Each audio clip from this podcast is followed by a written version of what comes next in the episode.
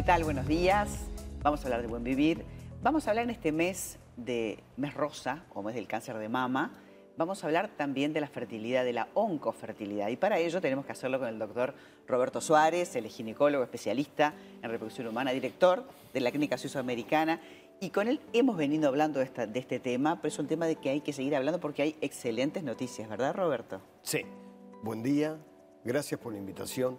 Eh, como tú decís, es un mes especial este, porque es el mes en el cual en parte se reconcientiza a la sociedad de la importancia de una patología como es el cáncer de mama, que es el cáncer más frecuente que hay en la mujer eh, y que genera entonces muchas veces eh, una problemática eh, colateral, como puede ser, por ejemplo, la pérdida de la fertilidad en los tratamientos oncológicos que se requieren para esta patología. Es entonces un mes en el cual es bueno de hablar eh, de esta patología, de cómo prevenirla, cómo diagnosticarla precozmente, eh, qué vías de tratamiento hay y qué efectos entonces colaterales puede tener. Y cómo cambió en el tiempo, ¿no? Porque hoy eh, se salvan muchísimas vidas. ¿no? Totalmente, la sobrevida que hay a nivel de la patología oncológica en general llama la atención. Eh, nosotros recién estábamos hablando eh, que, bueno, una de las ventajas de, de- de estar en el protagonismo de, de ciertas situaciones eh, y el correr de los años es que eh, yo veía antes eh, lo que era la, la repercusión emocional que generaba informarle a una paciente o a una pareja que uno de los integrantes eh, tenía una patología oncológica. Era realmente un impacto emocional trascendente. La vida se terminaba, ¿no? Yo te diría que la pareja, del, del punto de vista reproductivo, pero la persona que le dabas una información de esa, que tenía una patología oncológica, se sentía devastada. Era una paciente que se sentía que eh, su vida culminaba ahí y que lo que le quedaba era para simplemente superar todo ese proceso de casi sufrimiento. Sin embargo, hoy eh, la- lo que es el mensaje de optimismo que brindan esos pacientes es realmente espectacular. Por eso es importante en ese momento hablar de estos temas y darles la posibilidad de, de guardar su material genético. ¿verdad? Totalmente. Yo te diría que no solo es importante eh, del punto de vista médico, técnico, es un derecho. Es un derecho que lo tenemos que saber. Primero los médicos, que tenemos que estar obligados a informar a los pacientes que están en edad reproductiva que estos tratamientos oncológicos pueden ser extremadamente efectivos, pueden curar a esa paciente o a ese paciente, pero pueden dejar secuelas. Claro. Y una de esas secuelas puede ser eh, la fertilidad para un futuro. Por lo tanto, hoy te diría que estamos obligados a dar esa información.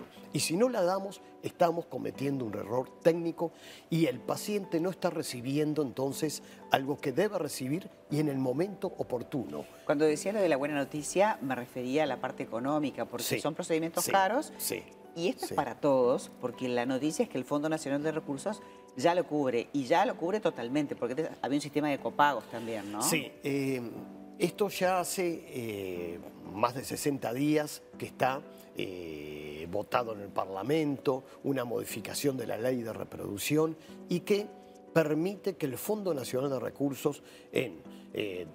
con ciertos parámetros, con ciertas pacientes que tienen buenas posibilidades, con pacientes además que no superen los 40 años, van a poder ingresar a realizarse la preservación de sus gametos, si tienen una patología oncológica, por supuesto, eh, y sin copago, lo cual es muy importante, Claro. porque eh, cuando tú recibís noticias como que tenés una patología oncológica, es muy bueno saber que en parte hay un grupo que te ampara y que te permite entonces algunas de las consecuencias que puede traer los tratamientos de reproducción eh, estar cubiertas y sin generarte un nuevo problema. Claro. Sino lo que se te está dando es una solución sin generarte nuevas eh, situaciones eh, negativas. Si el paciente tiene un diagnóstico hoy, si puede llegar a esa unidad de reproducción hoy mismo o mañana, es el ideal.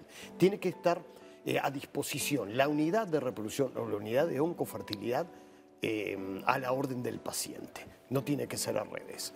El paciente tiene que tener un acceso rápido y fácil a esa unidad. Tiene que poder entonces comunicarse con eh, una responsable o un responsable de la coordinación de ellos. ¿Por qué? Porque tiene no solo que verse el paciente, hay que hacer un diagnóstico de lo que es la reserva ovárica o testicular que tiene ese paciente, además en forma precoz, en forma rápida. Este, y al mismo tiempo puede ser requerido eh, reuniones interdisciplinarias. Probablemente... Todo esto es antes de abordar el tratamiento antes oncológico. Antes el tratamiento oncológico. Probablemente me tenga que reunir con el oncólogo, con el urólogo, con el cirujano para saber cuál es la estrategia y qué tiempo disponemos para realizar entonces un tratamiento de preservación de la fertilidad de los gametos. En el hombre es muy sencillo, María.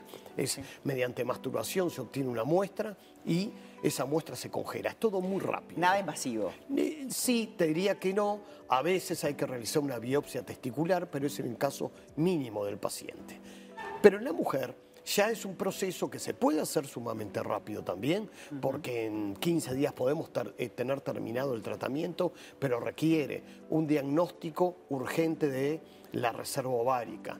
Requiere algunos estudios mínimos que hay que hacer, pero que en 24 o 48 horas los podemos realizar. Pasa en el caso de una niña o de un niño. ¿Cómo se resuelve? Y bueno, ahí entonces muchas veces la resolución si no estamos en la época de la pubertad, estamos hablando de niños, es el congelamiento de tejido ovárico, mediante la paroscopía se saca o una zona de tejido de corteza ovárica importante o a veces un ovario entero y hay que congelarlo para un futuro.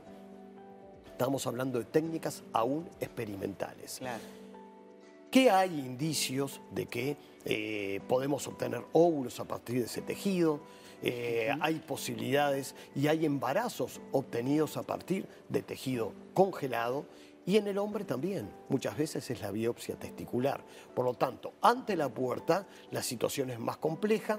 Eh, Por suerte son menos los casos, son menos pero está bueno tener en cuenta que esas posibilidades están. También, también existen, se pueden realizar no tienen la validez clínica que, aún tiene, que hoy tiene ya la vitrificación de óvulos, pero son técnicas que están a disposición y se pueden utilizar. Roberto, nos encantó que nos visitaras porque es una como una esperanza de vida también, porque el proyectar la vida para adelante en una paciente que, que, tiene un proceso de cáncer y que sabes que tienes tus óvulos guardados y que puede ser mamá en algún momento, te dan también ganas de vivir, ¿no? Totalmente, y además es un, elemento que ya, este, ya lo tiene incorporado la sociedad y ya saben que luego de toda esa problemática eh, muy estresante que genera la patología, pueden venir una vida realmente normal. Se supera el cáncer y se logra el objetivo. Totalmente, es, es, una, es una muy buena idea para dar. Muchísimas gracias. Por favor. Para nosotros es un placer, un lujo tenerte.